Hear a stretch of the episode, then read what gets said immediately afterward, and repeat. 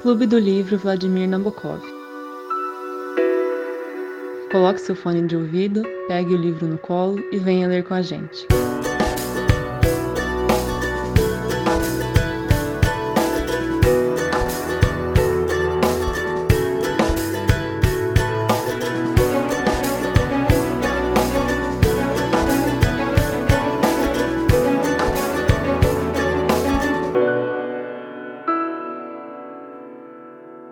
Dia, gente.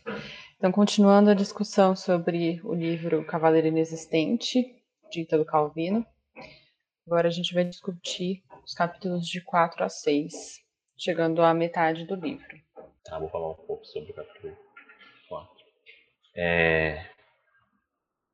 Começa com aquilo que a gente tinha discutido na reunião passada, né, de que o narrador é em terceira pessoa e é uma freira que está num convento. Então, ela explica ali que foi dada essa tarefa para ela, assim como para algumas foi dada a tarefa de costurar, para outra foi dada a tarefa de ir na cozinha, enfim. Cada um tem uma missão. E a dela foi escrever essa história que ela nos conta. Inicialmente, ela fala que talvez ela não vai conseguir escrever essa história com tanta riqueza, porque é uma história de cavaleiros e ela teoricamente não teria esse conhecimento, porque ela não esteve lá fora, não, ela, ela só consegue escrever, segundo ela, a partir do que ela ouviu falar e dos relatos que ela tem. Mas a gente vê que a história que ela escreve é completamente rica nos detalhes, né? Principalmente porque logo em seguida vai vir uma batalha, né? Que é a batalha que o Rambaldo quer vingar a morte do seu pai, né? Atrás do Emir. Então, durante todo o tempo ela vai descrever essa batalha e a gente vê que assim, não sei, né? Será que ela não tem mesmo esse conhecimento para escrever a história?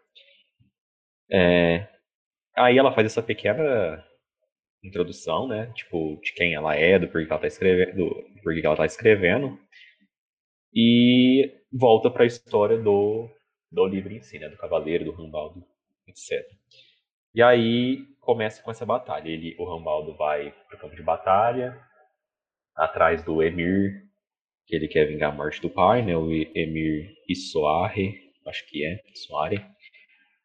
E começa a procurar ele. E aí ele chega num lugar, pergunta quem que é, o outro fala, ah, não, ele tá ali. Aí ele vai naquele lugar, vê que não é, não, ele tá lá. Até que ele finalmente acha é, esse Emir. Eles começam a, a batalhar, tem umas coisas meio estranhas na, na, luta, porque parece que enquanto eles lutam tem, tem um intérprete de cada lado para eles poderem se xingar, se comunicar, de, de, ter uma compreensão. E a outra coisa estranha acontece é que o Emir, ele tem provavelmente miopia, né? E aí teria ali um cara que fica de suporte só trocando o óculos dele, caso, caso quebre durante a batalha. É, mas no final, é, ao que tudo indica, né, o Rambaldo consegue de fato vingar a morte do pai dele, consegue é, derrotar ali o Emir. E depois disso ele fica tipo assim, tá bom, derrotei, e agora? Qual que é o meu propósito? O que eu vou fazer a partir de agora? Consegui o que eu queria. E que eu vou seguir daqui pra frente. E. Deixa eu ver, eu acho que é isso mais que acontece. É o final do capítulo. Não, a, ainda acontece que nesse capítulo, o Rambaldo indo embora do campo de batalha, ele entra numa emboscada ele é cercado, só que ele é salvo por um outro cavaleiro. E aí no final, quando ele vai agradecer esse cavaleiro, esse cavaleiro tipo caga para ele e vai embora. E aí ele vai atrás desse cavaleiro. A princípio ele, ele pensa em ir atrás da cavalo, mas o cavalo dele foi acertado durante o conflito. Ele vai a pé e aí ele chega é, nesse cavaleiro. Que hora que ele vê, ele, esse cavaleiro está é, despido, né, da cintura para baixo, que eu acho que ele está perto de um riacho. E aí ele vê que não é um cavaleiro, é uma mulher. E ele meio que se apaixona por ela nesse momento. Uh, deixa eu ver se acontece mais alguma coisa. E aí é, ele vê que tá passando o dia, ele volta pro acampamento. E ele conta, né, que ele foi salvo por uma cavaleira, que ele se apaixonou por ela. E os colegas dele zombam dele, né? Tipo, falam, ah, isso daí é a Bradamante. E, tipo assim, você não tem chance nenhuma com ela. Eles meio que falam. E é meio que assim que termina o, o capítulo. Ele fica mó triste, né, mano? Quando a galera fala isso. Tá? O cara é brabo, velho. Tem, tem, segue os seus objetivos. Vai lá. Contraste com a Gilufo, né? Que é um cara, mano, perdido. Eu marquei uma frase nesse capítulo Vou ler para vocês. É, que fala assim, ó, combater ao lado de um companheiro é muito mais bonito do que lutar sozinho. Ganha-se em coragem e conforto, e o sentimento de ter um inimigo e o de ter um amigo se fundem no mesmo calor. É para mostrar que sempre bom né, ter alguém do nosso lado para lutar nossas batalhas juntos com a gente. Eu queria voltar um pouco numa parte que o Lucas comentou sobre o enredo, que essa questão do intérprete eu tive que ler duas vezes porque eu não estava acreditando que tinha um intérprete na batalha. E aí, basicamente, o papel do intérprete seria fazer com que o cavaleiro do lado oposto entendesse o insulto e conseguisse corresponder ao ódio de forma, é,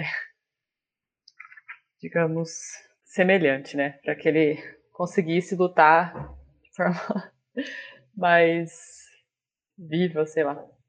E aí eles falam que você fica pensando o que, que o intérprete vai fazer no meio da batalha, ele vai morrer, né? E aí só que eles falam que na verdade esses intérpretes eles eram tropa rápida com armamento leve e eles ficavam circulando ao redor. Só que aí eles tinham combinado de ambas as partes que não era preciso matá-los. Só que como que você, no meio de uma batalha, fala assim, ah não, esse daqui eu passo, tem que matar aquele ali do lado. Então é literalmente um toque de humor. Assim como a questão do, do porta-óculos do Emir, que é um negócio meio ridículo.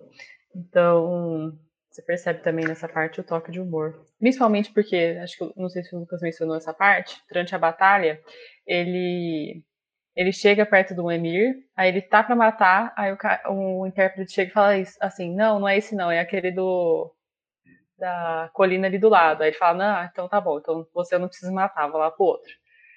Aí ele chega, acha que é o Emir de novo, só que era o porta-óculos. Então é um negócio realmente bem cômico. Batalha, a batalha. E aí, se ninguém tiver mais nada para falar sobre o capítulo 4, já vou introduzir o 5. Porque na verdade eu achei interessante o quinto, porque começa falando sobre a freira e fala que ela tá. É, que a cela dela Achei até estranho eles falarem de cela, mas falam que a cela dela fica é, é, em cima da cozinha. Então ela estava sentindo um cheiro muito forte de sopa de repolho. E ela meio que é, coloca essa vivência dela dentro da história e ela começa a descrever a, a montagem das marmitas para os soldados num dia que eles estariam comendo sopa de repolho. Então, eu achei interessante essa forma como ela vai realmente colocando detalhes é, que dizem respeito a ela também da história. É, eu acho que ela até complementa com algum, alguns outros, né? Ela fala, ah, o barulho das colheres no refeitório parecia o de. Não é que é exatamente. A gente vê está acontecendo ao redor dela. É, deu uma travadinha, mas acho que deu para ouvir. E é mais ou menos, tipo, as histórias meio que se misturam, né? Não tem uma divisão tão clara do que tá acontecendo. É, eu gosto bastante... Isso é um negócio que, assim, eu gosto. Eu gosto bastante de filmes que são assim, de livros que são assim, que te deixa meio... Não perdido, mas você consegue perceber como, tipo, quem conta a história também influencia na história, como tá tudo meio relacionado. Isso é bem legal. Eu tava reassistindo ontem o Alto da Compadecida, e tem vários momentos que a história que ele conta se mistura com a história que tá acontecendo. Então, acho bem interessante. E aí, só para complementar o enredo que a Carol falou, então ele vai, ela vai falar sobre esse momento de fazer a refeição dos, do batalhão, por assim dizer. Né? E aí o Agilufo ele está responsável por ver se está tudo certinho. Ele fala que esse momento ali de preparar as refeições é, é muito importante, porque se tem a mais, é, vai ter problema, e se tem a menos também vai ter problema e que não é só contar quantas pessoas tem no batalhão, porque tem sempre a população pobre da, da comunidade que vai ali até é, a cozinha esperando conseguir alguma comida. Então, tem mais. Tem que ter. Como tudo que o Agilufo faz, né, tem que ter uma regra certinha, disciplinada, para as coisas acontecerem. E aí o Rambaldo ele chega e ele fala que ele quer ser um cavaleiro assim como o Agilufo. Que, ele, que a gente viu que ele tem essa admiração né, nos capítulos passados. E aí o Ângelo fala, então beleza, então vamos começar por aqui, pela cozinha. Você vai ter que me ver aí se tá tudo certo, e depois eu vou fazer a conferência também. É, e a princípio o, o Rambaldo fala, tipo assim, mano, tarefa de merda, tem que ver E que tem a ver com ser um cavaleiro fazer uma coisa dessa, né? Mas ele, ele aceita. E aí depois que ele volta, ele vê que. É, ele fala que tá, tipo, a princípio tudo ok, mas que tem um homem que parece que é o mesmo em todo lugar. E aí eles vão descobrir que esse homem é o, é o Gurdulu, que tá ali, né? O, o, o Agilufo vai fazer a conferência que ele falou que ia conferir mesmo. Ele fala, não, esse daí é o, é o Gurdulu, ele é, ele é meu subordinado, né? Por ordem de Carlos Magno. É, e eu não lembro mais assim o que acontece de importante, mas acho que é mais ou menos isso. É o Rambaldo querendo ser um cavaleiro é, e eles fazendo esses trabalhos meio que tipo. É, é engraçado que o, a intenção inicial do, do, do Rambaldo era, era justamente essa, né? Tipo, de conquistar as glórias por conta da vida do cavaleiro, né? Das suas ações heróicas e tudo mais. Só que ele cai numa cilada, né? Que é ir atrás do Agilu, que por mais que ele seja ali um, um, um empregado do, do imperador, né? Uma pessoa que tem uma super responsa e, por ser um cavaleiro, né? Ainda assim, tipo, o cara ele, ele toma um, um, ele toma um choque porque ele vê que ele não parte ali para ação logo de início, né? Ele fica atrás dessas tarefas de organizar e tudo mais. Ele então, assim, ele fica meio desanimado, só que para não, pra não, não cair ali a, a, a, máscara dele, ele, ele aceita o trampo, né? Ele vai lá, faz as tarefas que tem que fazer e tudo mais. Eu ia fazer um, um pequeno comentário sobre essa questão das tarefas. Tipo assim, a gente endeusa muito as tarefas, né? Tipo, sei lá, você fica pensando, não sei vocês, mas ah, você é médico, aí, sei lá, você fica pensando você fazendo uma cirurgia foda, você atendendo um paciente resolvendo o problema da vida dele. Mas sei lá, 90% das coisas que você vai fazer, tipo, chega alguém lá, tô com dor de garganta, você receita um Tilenol, vai pra casa. E eu, eu sinto que, assim, é a mesma coisa, eu senti isso muito no meu estágio, sabe? Você chega achando que você vai, putz, fazer um recurso para STJ.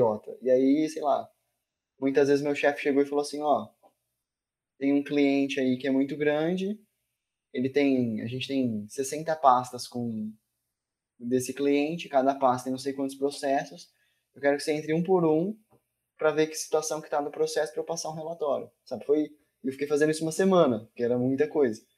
Só que aí você fica pensando, tipo, nossa, mas será que é isso que são. É isso que eu quero ser, é isso que eu quero fazer? Mas aí você percebe como as tarefas, as pequenas tarefas, elas também têm um motivo de existir, sabe? Então eu percebi, por exemplo, dando um exemplo bem específico do meu estágio, né? Tipo, depois de eu ter feito isso, eu conheci, eu vi tantos processos que agora eu olho lá pro código e eu sei, tipo, qual tribunal que tá, é, se vai ter online, se vai ser físico, esse tipo de coisa, sabe? Então, até nas pequenas coisas a gente aprende. Então, era mais ou menos isso que eu queria, o comentário que eu queria fazer, porque eu acho que o que o Rambaldo sente é o que todos nós sentimos quando a gente vai fazer alguma coisa, a gente tem uma expectativa muito alta. Mas às vezes nas pequenas tarefas a gente também aprende muito. Então, talvez tentar controlar isso das expectativas e da realidade. Eu queria fazer um comentário que eu acabei deixando passar, mas vai mais ou menos de encontro com o que o Fer estava falando, é, sobre a no quarto capítulo, bem no começo, por sinal, uma hora que a freira ela vai falar como ela está escrevendo a história e ela dá uma, pelo menos eu tive essa impressão de como ela mostra pra gente como o trabalho das feiras é diferente do que a gente pensa, né? E o contato delas com a realidade é diferente. Ela fala: o que pode saber do mundo uma pobre feira? Somos moças do interior, ainda que nobres, tendo vivido sempre em retiro, em castelos perdidos e depois em conventos excetuando-se funções religiosas, tridos, novenas, trabalho de lavoura, debulha de cereais, vindimas, açoitamento de servos, incestos, incêndios, enforcamentos, invasões de exércitos, saques, estupros, pestilências, não vimos nada. Então, eu, pelo menos, eu vi com esse trecho que, é, apesar da gente pensar que as freiras, elas estão ali muito no mundo à parte, só religioso, elas estão, sim, muito em contato com a realidade, e elas sabem muito mais do que a gente imaginaria. Tem tarefas mais importantes, digamos. É, eu não sei, eu interpretei esse trecho, eu achei ao contrário. Tipo assim, como elas ficam trancadas, acho que elas não têm um contato tão grande com o mundo real. Enfim, não sei se eu não peguei, você quis passar. Mas é que eu acho que pelas coisas que ela citou, eu penso o contrário, principalmente por ela falar que ela está em contato com açoitamento de servos, incestos, incêndios, enforcamentos, você entende? Que ela está citando um grande rol de coisas. Então, eu acho que ela quis mostrar com essa grande lista que era mais do que a gente pensaria. É, talvez fosse uma ironia, tipo, ah, eu não tô em contato, mas olha tudo aqui que eu já vi, aí você fica tipo, é, então acho que você já viu bastante mesmo. Realmente. Acho que agora já dá para mudar para o sexto capítulo, então. E aí o sexto ele vai focar mais na realmente na paixão do Rambaldo pela Bradamante, que na verdade é uma paixão que ela não é recíproca, porque a Bradamante ela gosta na verdade do Agilulfo. E aí é, explica nesse nesse capítulo uma coisa bem interessante que ele fala numa numa na verdade trata de um comentário que um homem fala sobre essa paixão dela pelo Agilulfo. Ele fala assim: acontece que quando uma mulher já se satisfez com todos os homens existentes, o único desejo que lhe resta só pode ser por um homem que não existe de jeito nenhum. E aí, na verdade, apesar dessa passagem ela não é, mostrar realmente a realidade, né, digamos, mas é, esse finalzinho eu pensei muito em nesse desejo que a gente tem sempre um modelo do homem perfeito ou da mulher perfeita e a gente está sempre em busca de uma coisa que não existe. Eu pensei bastante nisso com esse trecho. Eu não sei se vocês têm mais comentário antes disso, mas no final é, a gente tem a introdução de mais um personagem que eu não sei se vai ser melhor abordado em outros, outras ocasiões, mas é, o Rambaldo meio que ele começa a se ver como um inimigo do Agilulfo por eles estarem é, lutando assim pela mesma mulher, apesar do Agilulfo não, não estar de verdade lutando por ela.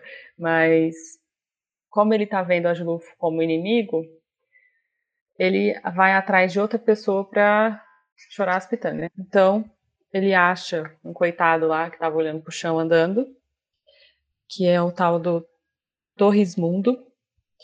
E aí ele resolve que vai pegar esse moço para desabafar. E aí eles começam a conversar. E esse Torresmundo ele tem uma visão bem pessimista da batalha e de todo mundo que está lá. Ele fala que é, todos os nomes são falsos, que, que, não nos resta sequer a terra na qual pousar os pés. Então ele realmente ele é muito pessimista e na verdade a única coisa em que ele acredita são os cavaleiros do Santo Graal, que na verdade ele nunca viu, ele só sabe que eles estão na floresta da Escócia, em alguma floresta da Escócia. Então é uma conversa bem curta, mas eu acho que é meio que uma introdução de uma ideia diferente aqui na história. Eu ia comentar rapidamente esse jeito de introduzir personagens que eu acho gostoso. Que, tipo, muitas histórias você percebe que eles para colocar o personagem, eles meio que colocam o acaso, né? Mas em algumas histórias, tipo, né, essa usa, acho que é um pouco disso, né? Tipo, é um acaso ter encontrado esse personagem, sabe? Ele não vai sendo anunciado desde o começo.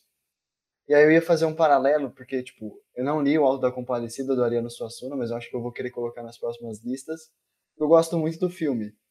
E o filme ele vai fazendo isso, tipo, sei lá, nos primeiros 10 minutos ele menciona um personagem esse personagem vai aparecer daqui dos, nos próximos 20. Aí nesses outros 20 ele menciona outro personagem. Esse personagem aparece de novo. Então ele está sempre introduzindo um personagem novo, mas meio que sempre anunciando que ele vai chegar. E aí eu acho, é, assim, são estilos de narrativas diferentes.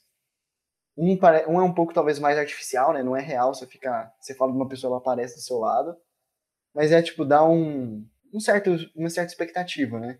E eu tinha comentado lá no começo que eu senti, no, no episódio passado, que tem uma certa quebra de expectativa nesse livro, né? Tipo, eu acho que até a forma que ele introduz os personagens é um pouco disso, sabe? Tipo, o jeito que ele introduz o, o Agenulfo no começo e o jeito que ele vai in, introduzir o Torresmundo agora é sempre assim, de uma forma inesperada, sabe? Tá, tá, talvez o jeito que o Agenulfo ele é apresentado você fica esperando, né? Pô, o livro chama Cavaleiro Inexistente o cara aí tá indo cavaleiro por cavaleiro. Uma hora ele vai chegar no, no cara, mas de todo modo, é, é, não é algo anunciado desde o começo. eu achei legal, assim, esse, esse personagem do Torresmundo.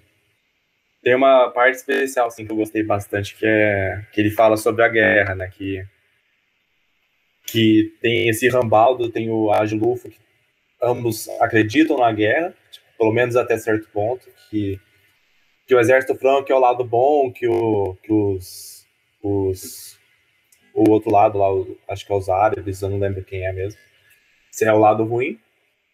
E aí o Torresmundo, Torresmundo responde ao Rambaldo que tá falando que, que o exército imperial, que é o dos francos, existe e tal. Aí o Torresmundo retruca ele, né? Fala, não há defesa nem ofensa, não há senso de nada. A guerra vai durar até o final dos séculos e ninguém vencerá ou perderá. Ficaremos imóveis uns diante dos outros para sempre.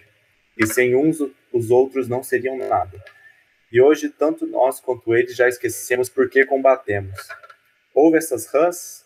Tudo aquilo que fazemos tem tanto sentido e tanta ordem quanto o seu coachar. Aquele saltar de água para a margem e da margem para a água. É, eu achei bem interessante isso, porque ele fala que, que o, o outro só se define porque você está combatendo ele, entendeu? É, é, bem, é bem bizarro isso. Ele, ele perde a característica humana e viram inimigos. Então, achei bem interessante essa, as reflexões em geral, assim, desses personagens do Rismon. Então, acho que a gente encerrou, né? Estamos no capítulo 6, né? Lemos o capítulo 6. Próxima reunião do capítulo 7, 8 e 9, né? Não, peraí, tem quantos capítulos? É, tem 12. 7, 8 e 9. Então, nos encontramos aí em breve. Tchau, gente. Obrigada. Até mais, gente. Tchau, gente. Muito bom. Até mais. Tchau, gente. Muito bom dia pra vocês. Muito obrigado, galera. Bom dia. you